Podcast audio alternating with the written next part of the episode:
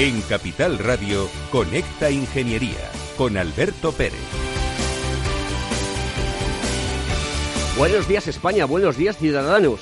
Me siento libre, pero me sentía libre ayer, antes de ayer, hace tres semanas, hace un mes y hoy sigo siendo libre.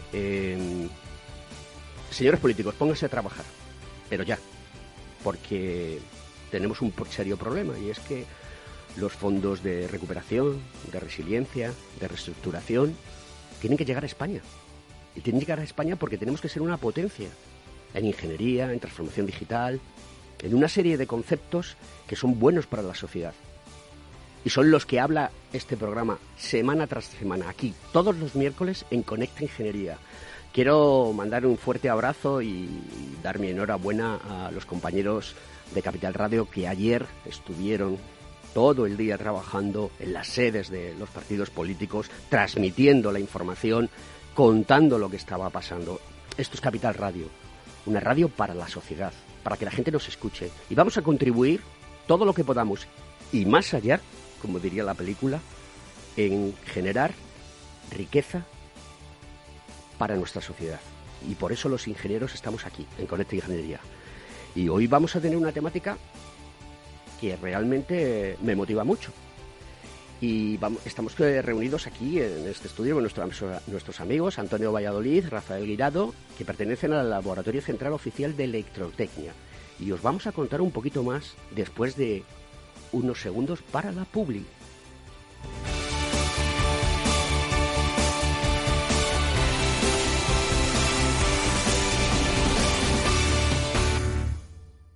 Según sondeos realizados por colegios profesionales, las licencias registran plazos de tramitación superiores a los 18 meses. Los encuestados afirman tener sentimientos de impotencia por los retrasos inaceptables y gravosos. En eCity, las licencias ya no son un problema. Gestionamos con celeridad tu licencia o declaración responsable de modo presencial o telemático. Te garantizamos trato personalizado, seguridad y solvencia. eCity es una entidad colaboradora urbanística del Ayuntamiento de Madrid con más de 10 años de experiencia. Solicita información, tu EQ de confianza, www.ecity.es.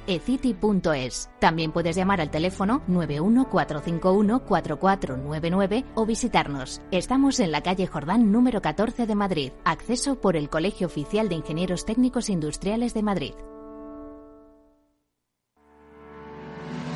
¿Quieres ser empresa colaboradora del Cogitim? Gracias al convenio gratuito tendrás multitud de ventajas para tus empleados aunque no estén colegiados, tales como descuentos en formación presencial y online, acceso a proempleo para que puedas encontrar el perfil que más se adecue a tus necesidades y aparición en nuestras publicaciones y web, entre otras. Hoy más que nunca, colaboremos juntos. Puedes llamarnos al 91 448 2400.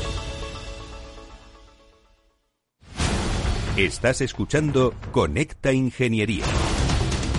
Pues vamos allá con la noticia de la semana, que además todo creo que viene muy al hilo eh, en relación al tema que vamos a tratar, que es eficiencia energética de los equipos eléctricos y del control de los productos en relación a su ecodiseño. Y la noticia es la siguiente. Emitir dióxido de carbono nunca ha sido tan caro. El propio funcionamiento del mercado y la especulación dispara el derecho de emisión un 124% en el último año. Hay un mercado de derechos de emisiones de CO2. El precio de la tonelada está ahora mismo situado en 46,95 euros.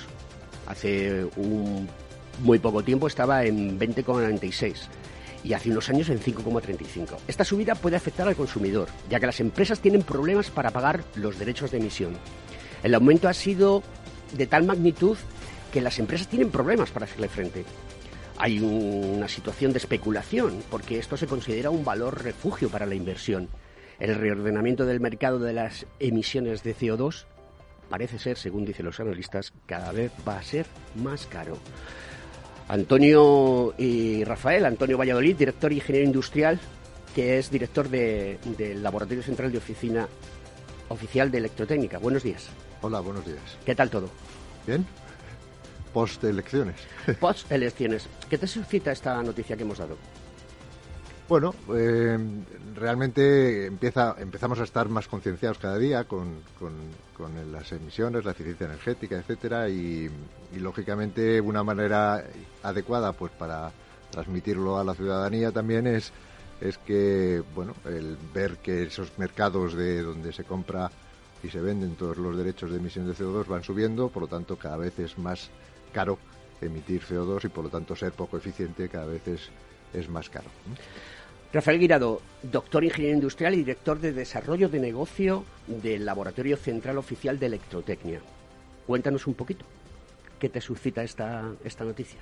Bueno, eh, la noticia es algo que algunos eh, que nos dedicamos a esto, pues ya llevamos unos cuantos años eh, percibiéndola. Hay una presión desde hace muchos años por parte de la Unión Europea, que es nuestro entorno más próximo, pero a nivel mundial, para que los productos y los aparatos sean cada vez más eficientes, precisamente para garantizar que las emisiones de CO2 y de otros gases contaminantes se reduzcan al máximo.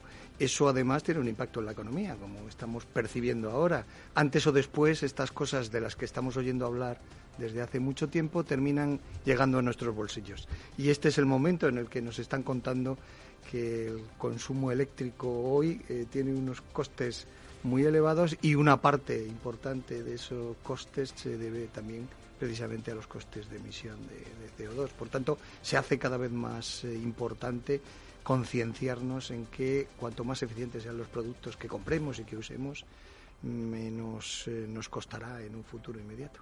Bueno, queridos amigos, pues aquí en el estudio de Capital Radio con Conecta Ingeniería vamos a hablar de estos temas y mucho más con nuestros amigos del Laboratorio Central Oficial de Electrotecnia.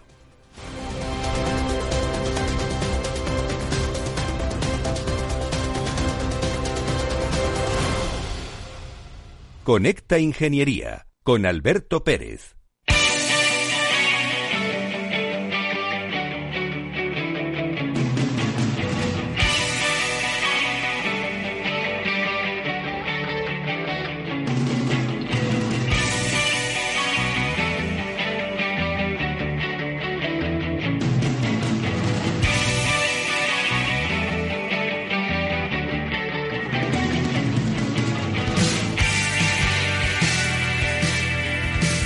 Bueno, pues con esta canción de Push de The Cure, pues vamos a apretar, vamos a presionar, vamos a poner en valor la ingeniería. Antonio y Rafael, ¿quién de los dos me cuenta un poquito la historia de la Fundación para el Fomento de la Innovación Industrial?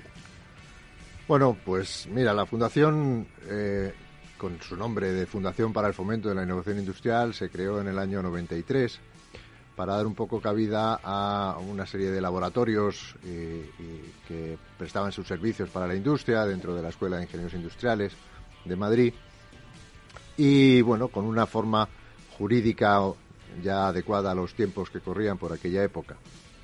Eh, la fundación agrupó, eh, se creó, digamos, por, por encomienda del Ministerio de Industria, que era el que en aquellos momentos era pues un poco el tutor de toda la ingeniería industrial y la Universidad Politécnica y, la Escuela de Ingenieros Industriales.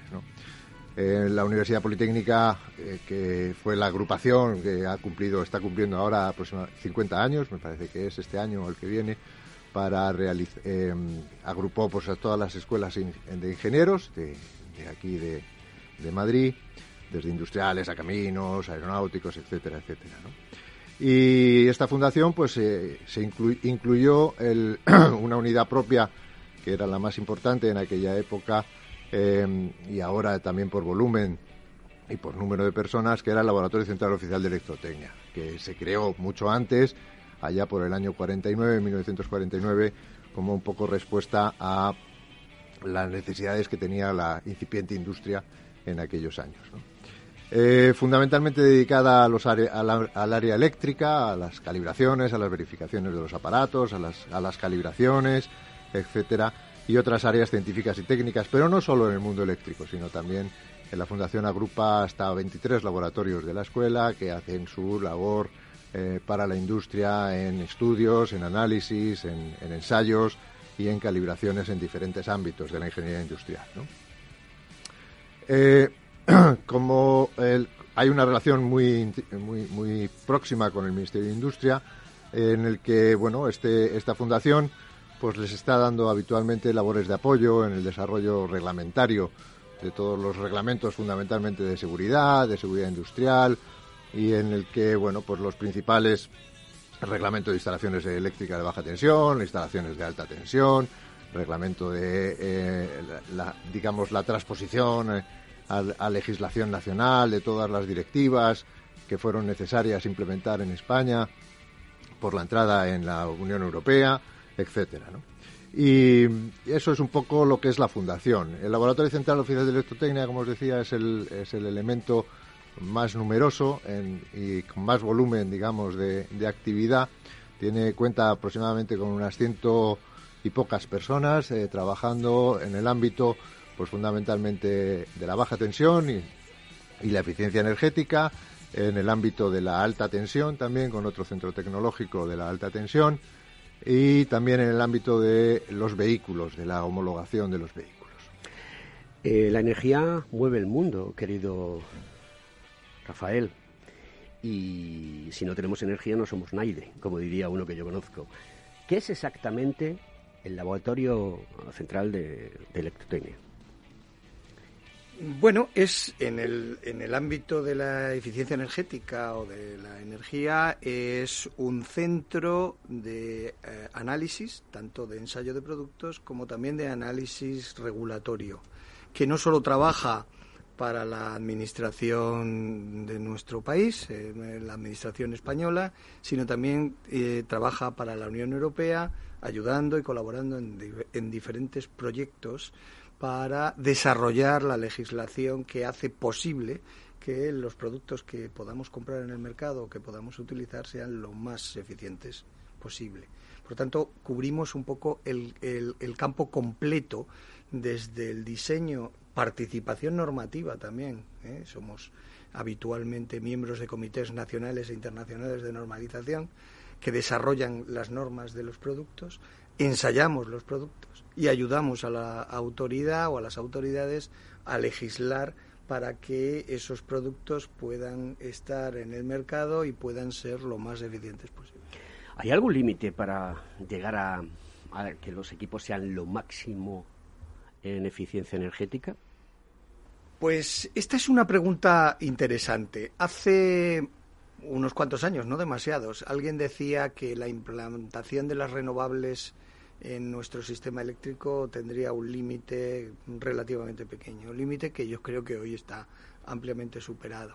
En los aparatos pasaba lo mismo. Yo recuerdo hace 20 años, porque no sé si por fortuna o por desgracia llevo demasiados años en este ámbito y me conozco un poco la historia. Hace muchos años se decía que bueno que la energía eh, pues tiene que existir, que calentar es calentar, que enfriar es enfriar y que sin energía no se puede hacer y que los márgenes de mejora o los márgenes de optimización de los productos estaban limitados por principios físicos. Pero la realidad es que eh, en la mayoría de los productos que hoy tenemos en nuestros hogares hay una diferencia con respecto a esos productos que teníamos hace 20 años que se llama electrónica. Y eh, la electrónica y el control electrónico ha dado un salto cualitativo, sobre todo en los aspectos, por supuesto, de prestaciones. Lo que hacen los aparatos ahora y lo que hacían hace 20 años, pues no tienen nada que ver pero también, por supuesto, en el ámbito de la eficiencia energética. La electrónica está permitiendo que eh, el consumo de energía de los productos se reduzca de manera espectacular en, muchos casos. Y el que habla de productos habla de instalaciones, habla de sistemas, habla de industria, habla de, de, hogares. la relación que tienen otro de los conceptos estrella de estos últimos años, que es el smart lo que sea, Smart House, Smart Grid, Smart lo que sea, Smart City. Y la eficiencia energética es una relación muy directa. Ayer leía una noticia tecnológica para mí de muchísimo impacto. En Barcelona eh, han hecho una prueba piloto, están desarrollando una prueba piloto donde eh, unas baldosas que son de vidrio eh, que no dejan ningún problema, por, no te puedes deslizar por ellas, ¿no? Están preparadas para que la gente pueda pasar por encima de ellas sin ningún tipo de problema.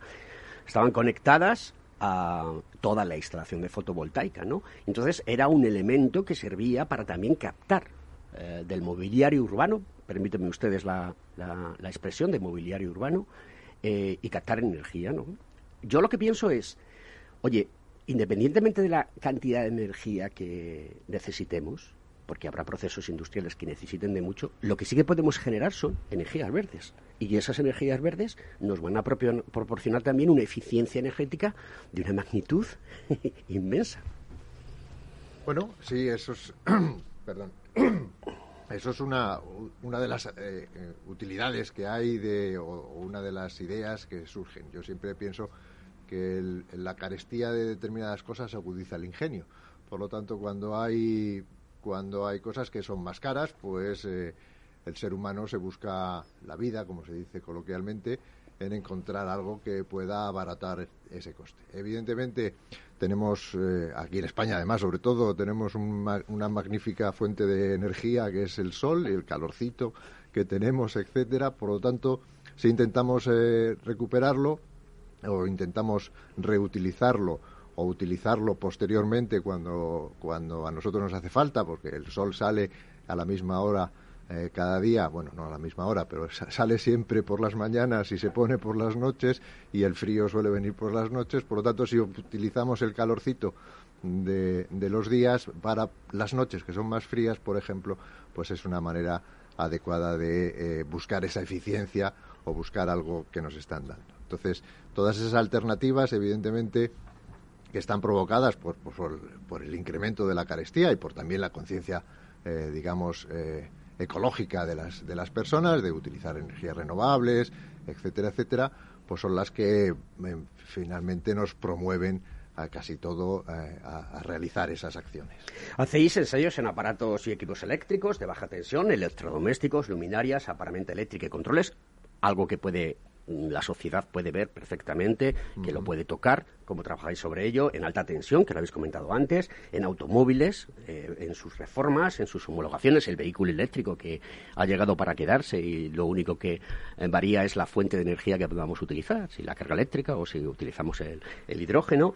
Y luego después hacéis ensayos de normas de seguridad eh, para que todo esté conforme al sistema garantista que tenemos en la Unión Europea.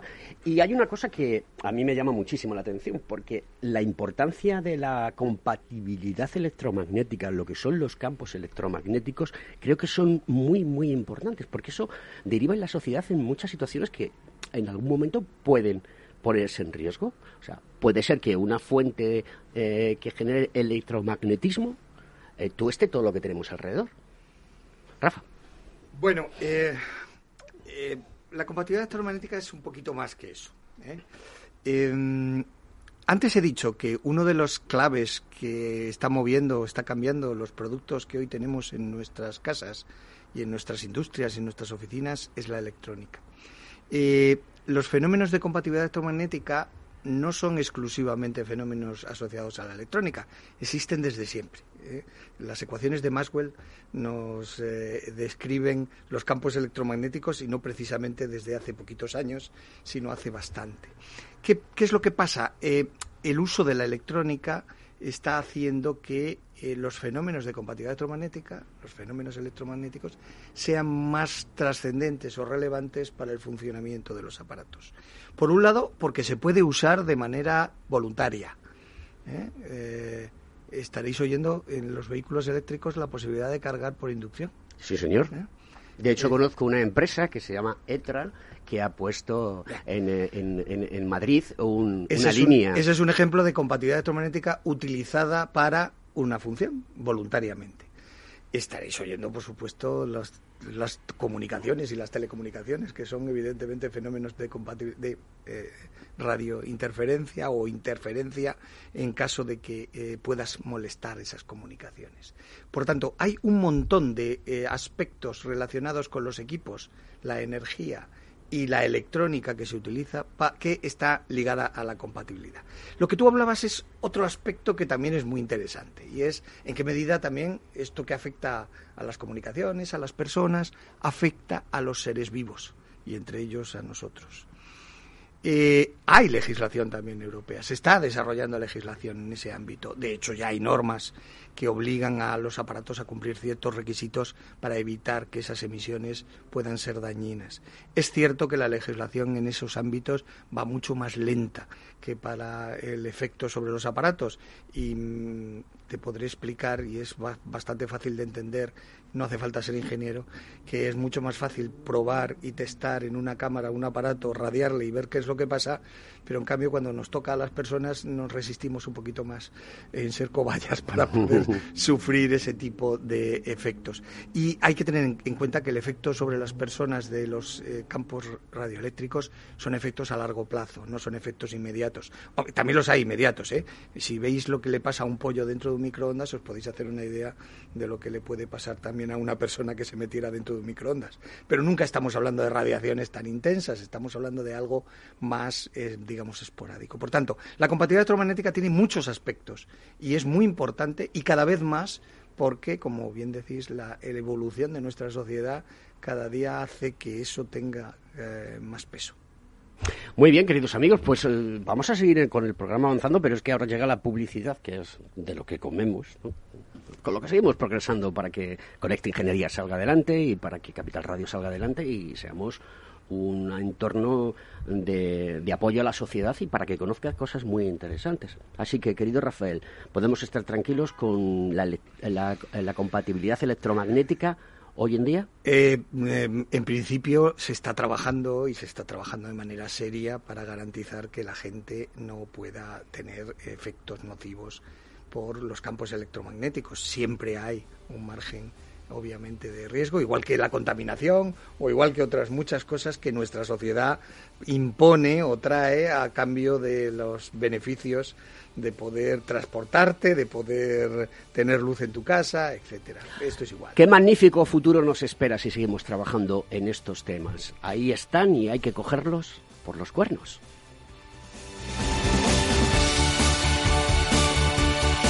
Estás escuchando Conecta Ingeniería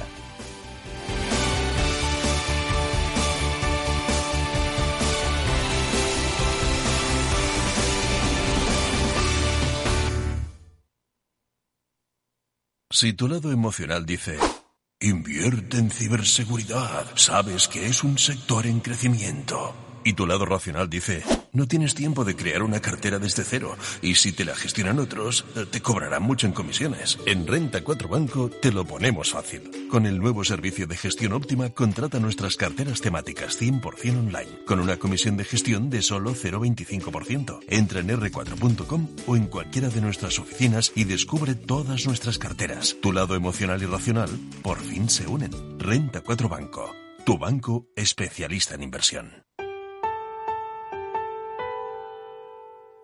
Frente a los impagos, vitamina D, la fórmula de información empresarial exclusiva de Informa para minimizar los riesgos y facilitar la toma de decisiones. Descubre Data Powered by Informa, la solución perfecta para tu negocio. Consulta al especialista en informa.es. Capital Radio Madrid 105.7 las vacunas son seguras y la mejor alternativa para acabar con la pandemia. Eres parte de la solución. Vacúnate. Hay que vacunarse. Comunidad de Madrid. Si eres emprendedor, empresario o autónomo, en negocios de carne y hueso encontrarás todas las claves para hacer crecer tu negocio. Cada miércoles de 1 a 2 de la tarde en Capital Radio, con Mariló Sánchez Fuentes. Cuando todo se para, Metro sigue ahí. Es el corazón vivo de una ciudad que se niega a dejar de latir. Pase lo que pase, caiga lo que caiga. Cuando nada es normal, Metro te conecta con la normalidad y te acompaña para que no te dejes nada por vivir. Ahora y siempre, la vida se mueve en Metro. Metro de Madrid, Comunidad de Madrid.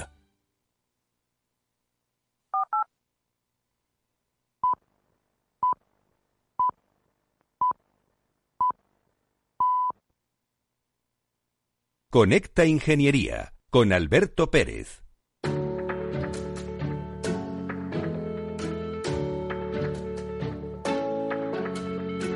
Bueno, pues eh, la Confederación Nacional de Instaladores, CNI, nos manda el siguiente consejo y aviso para que todos nosotros lo tengamos en cuenta. ¿Sabías que la mayoría de los edificios no cumplen con los requisitos mínimos de ventilación que exigen las normas?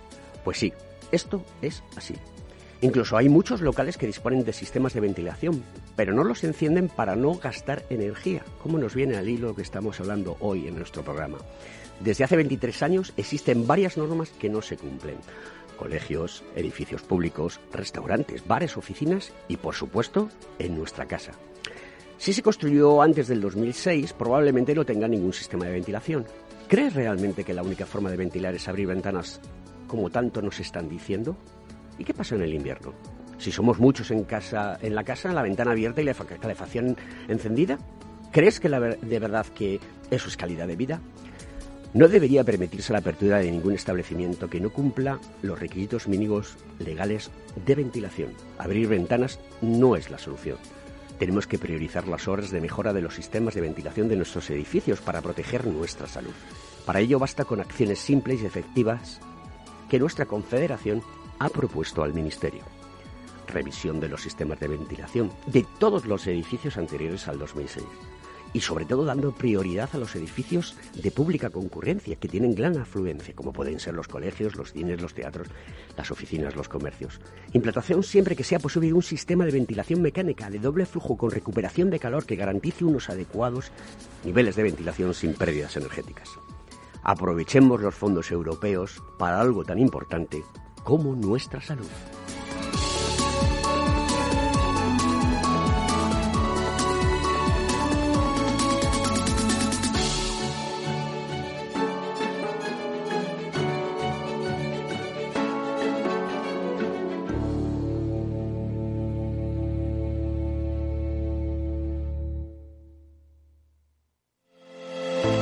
¿Acabas de montar un negocio y te gustaría protegerlo de posibles intrusiones no deseadas? ¿Necesitas asesoramiento respecto a los sistemas de protección contra incendios que la legislación obliga a instalar en tu empresa? ¿Ya tienes sistemas de seguridad o de PCI en tus instalaciones, pero buscas un mantenedor para los mismos? No te preocupes, en Grupo Eurofesa damos solución a todas estas cuestiones. Ingeniería, instalación y mantenimiento son los servicios que ofrecemos para proporcionar a nuestros clientes soluciones integrales de cara a proteger bienes y personas en materia de protección contra incendios y seguridad Detección de humos y gases, extinción automática y manual, control de accesos, videovigilancia y sistemas antiintrusión. Todo lo que necesitas en una única empresa. Grupo Eurofesa. Siempre atendido, siempre protegido. ¿Estás colegiado en el Cogitim? ¿Piensas que por novisar no necesitas la colegiación? El colegio es tu mejor aliado. Siempre estará en tu desarrollo profesional, ofreciéndote servicios como asesoramiento técnico, legal, laboral y fiscal, además de numerosas herramientas competitivas como formación presencial y online, acreditación de PC ingenieros, software técnico, networking y otras muchas. Porque creemos que trabajando juntos podemos construir una sociedad mejor. Colégiate. Más información en www.cogitim.es.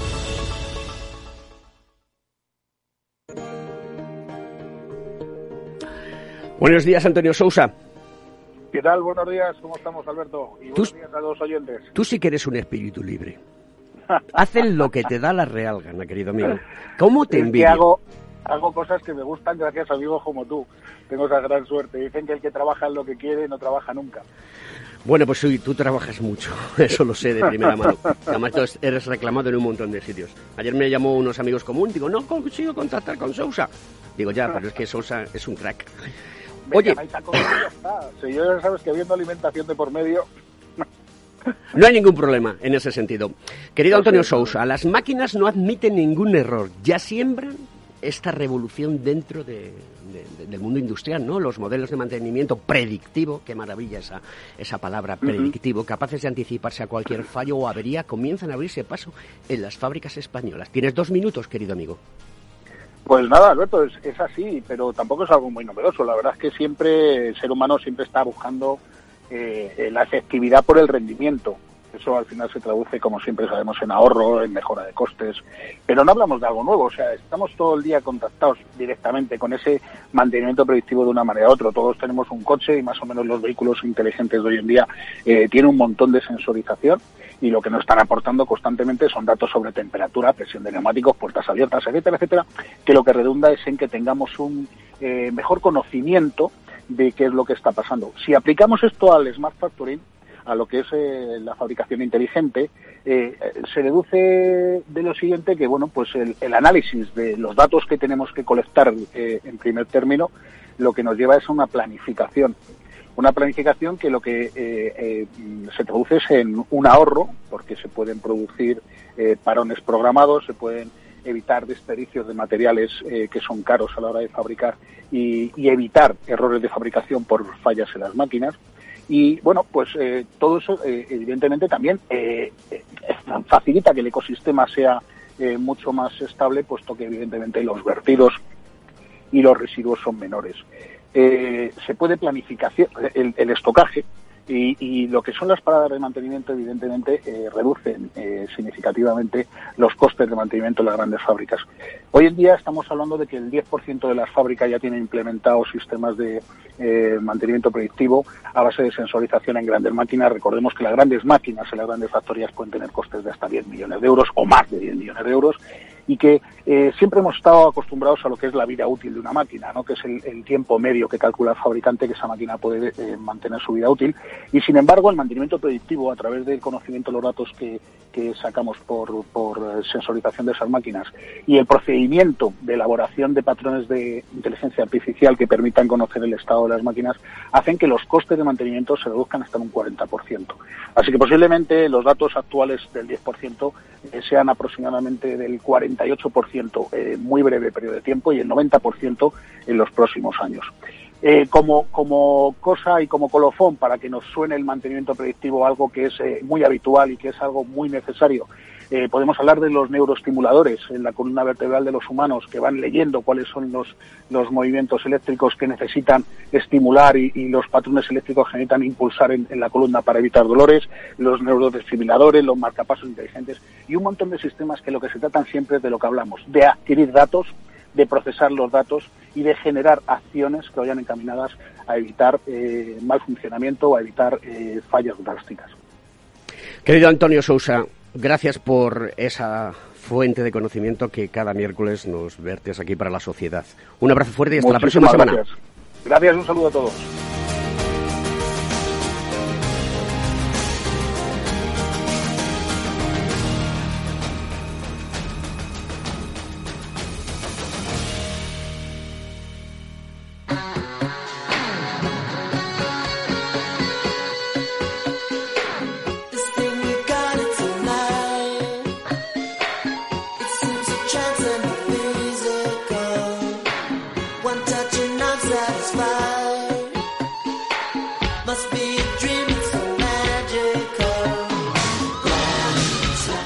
Bueno, pues eso es lo que necesitamos en este país, un poquito de glam, más glam, que se nos vea.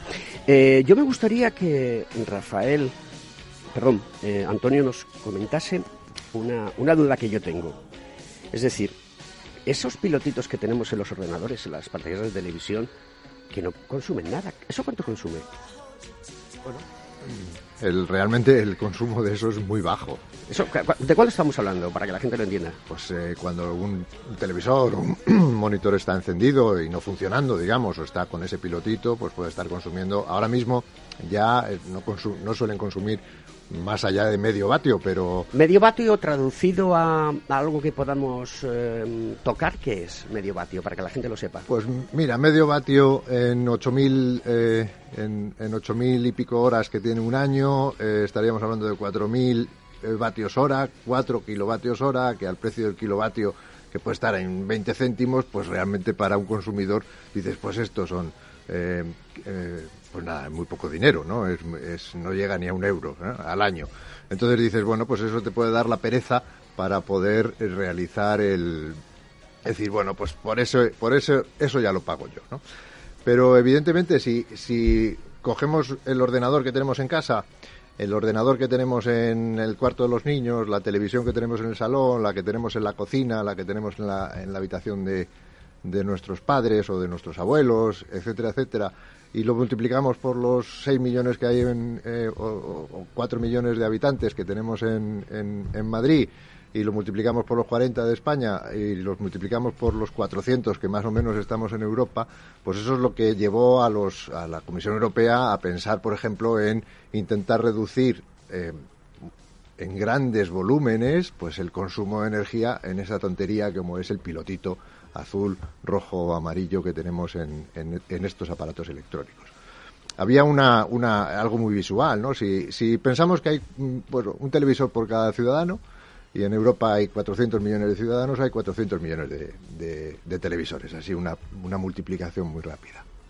Cuando 400 millones de televisores conseguimos reducir el consumo, ahora ya están consumiendo menos de medio vatio, pero hasta ahora pues consumían un vatio, dos vatios, etcétera. Si conseguimos reducir el consumo de esos 400 millones de aparatos de televisión, concretamente, y casi otros tantos de ordenadores eh, o de monitores de ordenador, logramos consumir, reducirlo un vatio simplemente, que no es nada para cada consumidor, no es nada eso comparado el, consumo, etcétera, eh, pues reducimos 400 megavatios.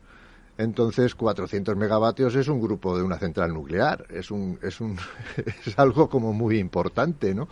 Entonces, eh, bueno, pues eso es, digamos, la traducción, digamos, de estas, de estas ideas que ahora ya han permeado la sociedad, porque evidentemente todos queremos ser más eficientes, estamos, estamos muy concienciados con el planeta, que la energía no es, no es, no es inagotable, eh, etcétera, etcétera, pero los inicios fueron esos. Vamos a intentar reducir consumos que son muy pequeños, e individualmente es muy pequeño, pero que multiplicándolos con ese eh, lo que llamamos un factor de escala, es decir, multiplicando por la cantidad de productos que puede haber, y quien habla de televisores, habla de monitores, habla de ordenadores, habla de lavadoras, habla de frigoríficos, que es algo que está ahí siempre puesto para que tengamos las cervezas y otras cosas frías, y está consumiendo 24/7, que se dice habitualmente, coloquialmente, 24 horas al día, 7 días a la semana, 365 días al año. Entonces, si empezamos a reducir, hacemos pequeños esfuerzos a, reducir, a, mejorar la eficiencia de todos esos elementos que están ahí y que están funcionando permanentemente, el resultado es que la disminución global del, consumo energético en cosas que ni siquiera nos dábamos cuenta que estaban allí funcionando, bueno, sí, venían en la factura de la luz todos los meses, etcétera, etcétera, pero bueno, no eran, no eran, no eran espectaculares porque, bueno, están divididas en, en muchísimas eh, hogares, instalaciones, etcétera, oficinas, pues bueno, logramos conseguir una disminución global del consumo energético, que es un poco el objetivo que tenía eh, la Comisión Europea hace ya unos cuantos años y que está haciéndose poco a poco. Evidentemente se empezó por lo que tenía una mayor, un, mayor eh, repercusión, que era pues en productos en los que había un elevadísimo número de, de consumos y se va ampliando poco a poco a otros a otros elementos, a otros a otros electrodomésticos o a otros equipos eléctricos y no eléctricos para digamos conseguir ese ahorro energético que es el, objetivo. Rafael, em, la actividad más novedosa que podéis estar realizando ahora mismo desde el Laboratorio Central Oficial de Electrotecnia eh, sobre la eficiencia energética. ¿Cómo participáis en la Unión Europea? Eh, ¿Cómo se llevan a cabo ensayos y, cómo estáis participando en todos estos proyectos? como decía antes Antonio, el, objetivo es eh, intentar a nivel global reducir el consumo de energía de manera que sea significativo para la gente a nivel individual, como estaba explicando antes, es difícil convencer a alguien de que porque el televisor, en vez de consumir un vatio, consuma medio, eso vaya a suponer para él económicamente un ahorro sensible. Pero sí eh, mentalizar a la, a, la, gente de que, y sobre todo a los fabricantes, de que reducciones pequeñas en cosas eh, como estas pueden eh, traer consigo una gran ventaja desde el punto de vista de reducciones de CO2. A mí me gustaría también puntualizar otro tema que en el cual o, otro aspecto en el cual nosotros eh, también estamos colaborando, vamos a decirlo así. Cuando participamos en los proyectos europeos estamos precisamente mirando tanto el desarrollo de estas legislaciones como la implementación de estas legislaciones. Y lo hacemos con dos fines. Eh, uno es, como decía antes, que también está en la Unión Europea, es la reducción del consumo de energía. Pero el otro es que con esa reducción del consumo de energía también favoreces otro aspecto que es muy importante en, en, todo este tema medioambiental, que es la implementación de sistemas de energías renovables en el sistema eléctrico. ¿Y por qué digo esto? Eh, el consumo desaforado hace que energías que no son continuas, como puede ser la fotovoltaica o otro tipo de energía eólica, etcétera, eh, sean difícilmente compaginables con el, digamos, la continuidad del servicio. Si tú necesitas permanentemente tener que consumir un determinado mm, eh, nivel de energía y eh, tienes una fuente de energía que es muy variable, porque se va el sol, porque hoy hay tormenta o porque mañana no hay viento, pues te encuentras con, la, con el inconveniente de que necesitas obviamente que haya otros eh, sistemas de energéticos que estén detrás, aunque solo sean de apoyo. Muchas veces esos sistemas de apoyo además están funcionando en un rendimiento que no es el óptimo, porque solo están de apoyo. ¿eh? Entonces, eh, este tema, el reducir energía, también ayuda a que determinados sistemas que son variables puedan estar más presentes dentro de nuestro sistema y no tener que depender tanto de sistemas de apoyo de consumo de energía convencional o de generación de energía convencional que hacen que el objetivo final de eh, reducción de gases contaminantes o demás sea más difícil de conseguir. Por tanto, el, tener pequeñas instalaciones repartidas, como son las de generación renovable, eh, asociadas a consumos moderados o, que puedan, eh, digamos, eh, soportarse de una manera más fácil que otros desaforados, hace que se mejore o se beneficie la integración de estos sistemas en un hogar. De hecho, hay una directiva en Europa que salió hace mucho tiempo que se llama Energy Zero Buildings, que es una directiva que busca, obviamente tiene un plazo de implementación muy largo, aunque ha empezado ya a implementarse en, en el, eh, en el eh, públicos, en sistemas, en edificios públicos, que, que busca precisamente que haya edificios que sean autosuficientes. Por supuesto, siempre tendrán una emergencia o una alternativa para el caso de emergencia, pero que prácticamente todo lo que consumen se lo pueda dar un sistema de energía renovable que esté integrado en su propio. Es lo que hablabas antes de las baldosas. ¿eh? Sistemas que probablemente desde un punto de vista de rentabilidad eh, energética no tienen comparación con un sistema de energía convencional, pero que desde el punto de vista del enfoque de que este edificio o esta instalación pudiera ser autosuficiente, no ahora, pero a lo mejor sí en un futuro no muy lejano, si conseguimos la reducción de los consumos energéticos de muchos de los elementos de los edificios, pueda llegar a que eso sea una realidad. O sea, que podamos tener eh, edificios que prácticamente no necesiten eh, consumir energía externa. En el 2050, que no sabemos lo que va a pasar, sabemos que van a ocurrir muchas cosas. Pero en el 2050 no sabemos lo que va a pasar, ni el mundo va a cambiar muchísimo, no se va a parecer eh, eh, a nada de lo que hoy tenemos. Y parafraseando a un ingeniero técnico industrial como Alfonso Guerra, no vamos a conocerlo, no lo va a conocer ni la madre que lo parió. ¿Creéis que la energía va a ser gratuita? Ese silencio, ese silencio, esta es una, una, pregunta de examen, ¿eh? perdona, es que aquí, es que aquí compiten dos, dos, dos fuerzas, digamos, de nuestra sociedad. Una es, muy razonable, la de la de eh, reducir los consumos energéticos y hacer que, eh, digamos, eh, nuestro ambiente y nuestro medio ambiente sea lo, más amigable posible, y otro es que la economía funcione. Entonces, es ciertamente difícil creer, por ser realista, creer que, eh, digamos, que el negocio energético vaya a desaparecer en virtud de que cada uno va a poner en su casa su propio generador o su propio sistema renovable. Sí, pero es que hace mucho tiempo que se rompió mm, la relación eh, productor-consumidor. Ahora mm, nos llaman prosumer, ¿no? Que producimos y consumimos. Entonces, eso se va mm, a extender eh, en, muchísimos negocios porque le va a ser más rentable eh, tener energía verde gratuita, mantener sus instalaciones y seguir generando energía. Con lo cual, las compañías eléctricas muy probablemente tengan que mm, adaptarse a una nueva situación. Ah, eh, eso no cabe la menor duda. Otra cosa es que para ser un autogenerador, que es de lo que estás hablando, haga falta una cierta profesionalización y una cierta mm, especialización.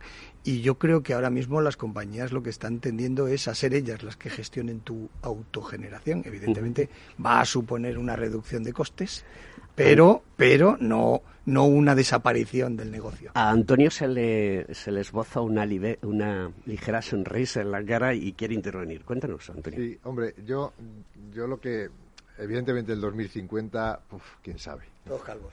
Pero... Bueno, bueno, habla por ti. habla por ti, ¿eh? porque yo 53 tacos y estoy más joven que nunca. ¿eh? Entonces, en el 2050, lógicamente, no, se sabe qué pasará. Ojalá supiéramos y íbamos a estar aquí, ¿no? Si lo no queda tanto, ¿eh? Son 25 años. Bueno. 20 y algo, vale. Pero Dos décadas. ¿A qué ritmo cambia nuestra sociedad? A un ritmo exponencial. Exponencial. Entonces, eh, hombre, ¿la energía será gratuita? Pues, hombre, yo creo que no. Eh, el concepto de energía es suficientemente amplio como para decir que... Pero no lo estás viendo, perdona que te interrumpa y vamos a establecer un pequeño debate. ¿No lo estás viendo desde el lado de, esa estructura mental que tenemos los ingenieros? Sí, pero eh, me estoy llevando y la, sonrisa la esbozaba porque probablemente, y algo como muy cotidiano que tenemos hoy, la energía será, pues tendrá probablemente una tarifa plana. Realmente lo que, lo que tendremos que pagar será, o tendremos que, buscar, es la disposición de la energía. El que consumas mucho, que consumas poco, será mm, algo más accesorio. Me explico. Eh, ahora tenemos todos plataformas de televisión, plataformas de muchas plataformas. Todos son plataformas. Todos son plataformas. Entonces yo en mi casa, como tengo varios hijos, entonces uno quiere el Netflix, el otro el Disney, el otro el Movistar Plus, entonces eh, pago muchísimo por, por tenerlo. Yo no uso ninguna, entonces, pero lo pago. Entonces, eh, en la energía pues pasará algo parecido. Tú tendrás eh, la disposición de tirar de las plataformas. Luego, en Netflix o en Movistar Plus, si ves tres películas o treinta, pagas lo mismo pero la disponibilidad de tener esas, esas posibles 30 películas que quieres verlo porque estás confinado ahora con esto de la pandemia, pues te ha tocado un contacto próximo y tienes que estar 10 días metido en una habitación en tu casa fundiendo, como le decía yo a un, a un amigo el otro día, fundiendo el Netflix. ¿eh?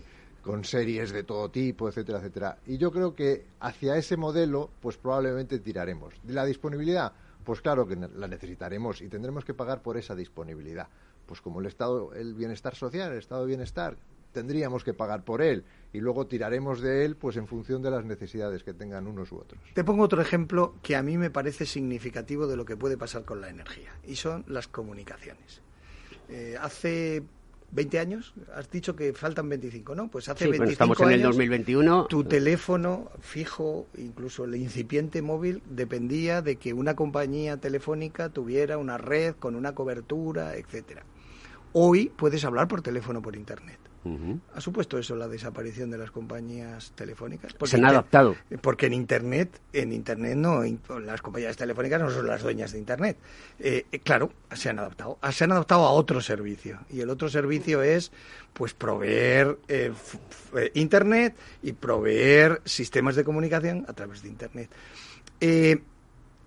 a mí me parece que la energía va a ir por ahí vamos a ser más eficientes, vamos a ser más autogeneradores, pero alguien va a gestionarnos, eh, porque al final la interrelación entre nosotros es inevitable. O sea, no, no, no, no podemos hacer islas de cada casa. Cada, eh, cada vivienda no va a ser una isla suelta en el... En porque probablemente no, podremos ser autosuficientes o los sistemas de energía que tendríamos que tener o desarrollar tendrían que ser mucho más caros y mucho más difíciles de mantener que cuando compartimos una red, ¿no? que es lo, en lo que se basa ahora. ¿Creéis que si hacemos equipos de un nivel top de eficiencia energética, en lo cual vosotros sois expertos a la hora de hacer los análisis desde este maravilloso laboratorio central de, oficial de electrotecnia. ¿Creéis que si el consumidor compra este tipo de productos, debiera tener em, un, un beneplácito, no sé, no me sale la palabra ahora, pero sí un retorno, de decir, oye, yo, yo utilizo equipos que consumen poco, entonces también contribuyo al bienestar social y la factura de la luz debería de ser mucho más barata para mí. Pues eh, eso sería una medida social. El enfoque, sí, pero el enfoque que se está haciendo es un poco diferente. A ver, a ver, en a ver, vez de, cuéntame eso, En vez de luchar contra, bueno, contra, eh, en vez de luchar para que eh, la, digamos, eficiencia energética dependa de la conciencia social, lo que está haciendo la Unión Europea es presionar al mercado para que los productos no haya opción. Tú ya no puedes comprar una lavadora que no sea de una determinada eficiencia energética. No es una opción. No es algo que tú puedas elegir. Voy a comprar esto mejor que esto o mejor que aquello. Sigue existiendo un etiquetado que te, digamos, facilita la elección. Puedes elegir algo un poquito mejor, si quieres. Pero, una, Pero- una- una pero no- sociedad como la europea, donde el garantismo existe, donde existe la protección, donde existe el bienestar social, o sea, motivar al, al- al Pero- consumidor a que tenga, a que compre coches eléctricos, por ejemplo. Pero es que al final, eh, si te fijas bien, compras lo que hay en el mercado, no compras lo que tú quieres. solo. Pero, pero todos sabemos que eh, el gran activador de negocio son los boletines oficiales, en el Sí, caso de España, sí, del Estado, sí. ese es el gran activador, y que muchos de los de las regulaciones manan de Europa, o sea, las cogemos de ahí, se hace la transposición en algunos casos, otra de manera directa. Par 10, ¿por qué no? Porque esto no se utiliza como moneda de cambio, porque esto no se utiliza de una manera mucho más social. A ver, se- yo creo que se utiliza. Otra cosa es el ritmo. O sea, el ritmo al que esto avanza Ya, pero, está per- siempre limitado por la tecnología. Bueno, esto, haciendo una comparación con la situación del mundo del dato y la, in- la inteligencia artificial en el mundo, Estados Unidos y China eh, están años luz de nosotros. ¿Vale? Y hay un verdadero problema en Europa para poder gestionarnos y todo es por un exceso de garantismo, es mi opinión. ¿eh? Entonces, claro, cuando tienes la posibilidad de darle a la sociedad, al final a todos nos duele el dinero, a todos, porque es la moneda, es, como diría Yuval eh, Noah Harari, es un mito que hemos creado. El billete verde es un mito, ¿no? ¿De acuerdo? Entonces, eh, hacemos transacciones. Ya, ya no hay tanto papel moneda en la calle, todos son transacciones económicas y lo que haces tú es endeudarte. Y entonces el mundo sigue funcionando. Par 10, vuelvo a repetir. Oye, ¿por qué no enfocamos aquí, por aquí las cosas? ¿O es que, o es que las cosas es como la vacuna, las vacunas del coronavirus? Porque menudo negocio. Y encima los, lo- a mí me duele muchísimo. Los, los, eh, la Unión Europea ha cerrado, ha blindado, ha dejado ciego la posibilidad de que el, que el fulanito de a pie o la fulanita de a pie pueda ver qué ha pasado con esos contratos. Eso me preocupa muchísimo porque si estamos en una sociedad garantista y libre, ahora que estamos de moda la libertad, ¿esto por qué no ocurre? Bueno, queridos amigos, eh, feliz eh, el duende, que es ese señor que está ahí, al cual le mando un fuerte abrazo, que es nuestro técnico favorito, pues ya me está poniendo la música de fondo. Un minuto y un minuto. Bueno, es que nos vamos a 59. 30 segundos y 30 segundos, nada más, para despediros. Bueno, es simplemente decirle a, a- los que nos escuchan que existen en España eh, laboratorios y centros que trabajan para que cada vez eh, sea más una realidad la eficiencia energética y la implementación de los sistemas de energía. Pues ole, ole y ole. Muchas gracias, Rafael Guirado. Ha sido un placer tenerte aquí en el programa. Antonio Valladolid. Bueno, pues yo agradecer a, a Capital Radio la invitación por, por intentar transmitir o exponer nuestras actividades, que siempre es- es- muchas veces parece que clamamos en el desierto, sobre todo al, al gran público. Y al, y al Colegio de Ingenieros Técnicos también por la, por la invitación que nos ha hecho a, intentar explicar esto de la eficiencia energética y algo que nos, se nos ha quedado en el tintero que evidentemente eh, la vigilancia del mercado es algo muy importante porque todo está muy bonito, pero como no se ponga alguien a vigilar eh, que eso realmente se cumple, no hay solución. Mando un fuerte abrazo a todos los trabajadores del Laboratorio Centro Oficial de la Electrotecnia. Gracias por estar aquí, los invitados sois vosotros y esta es vuestra casa. Podéis venir cuando queráis, simplemente... Alberto, queremos ir. Nos vamos hasta la semana que viene Conecta ingeniería, Capital Radio.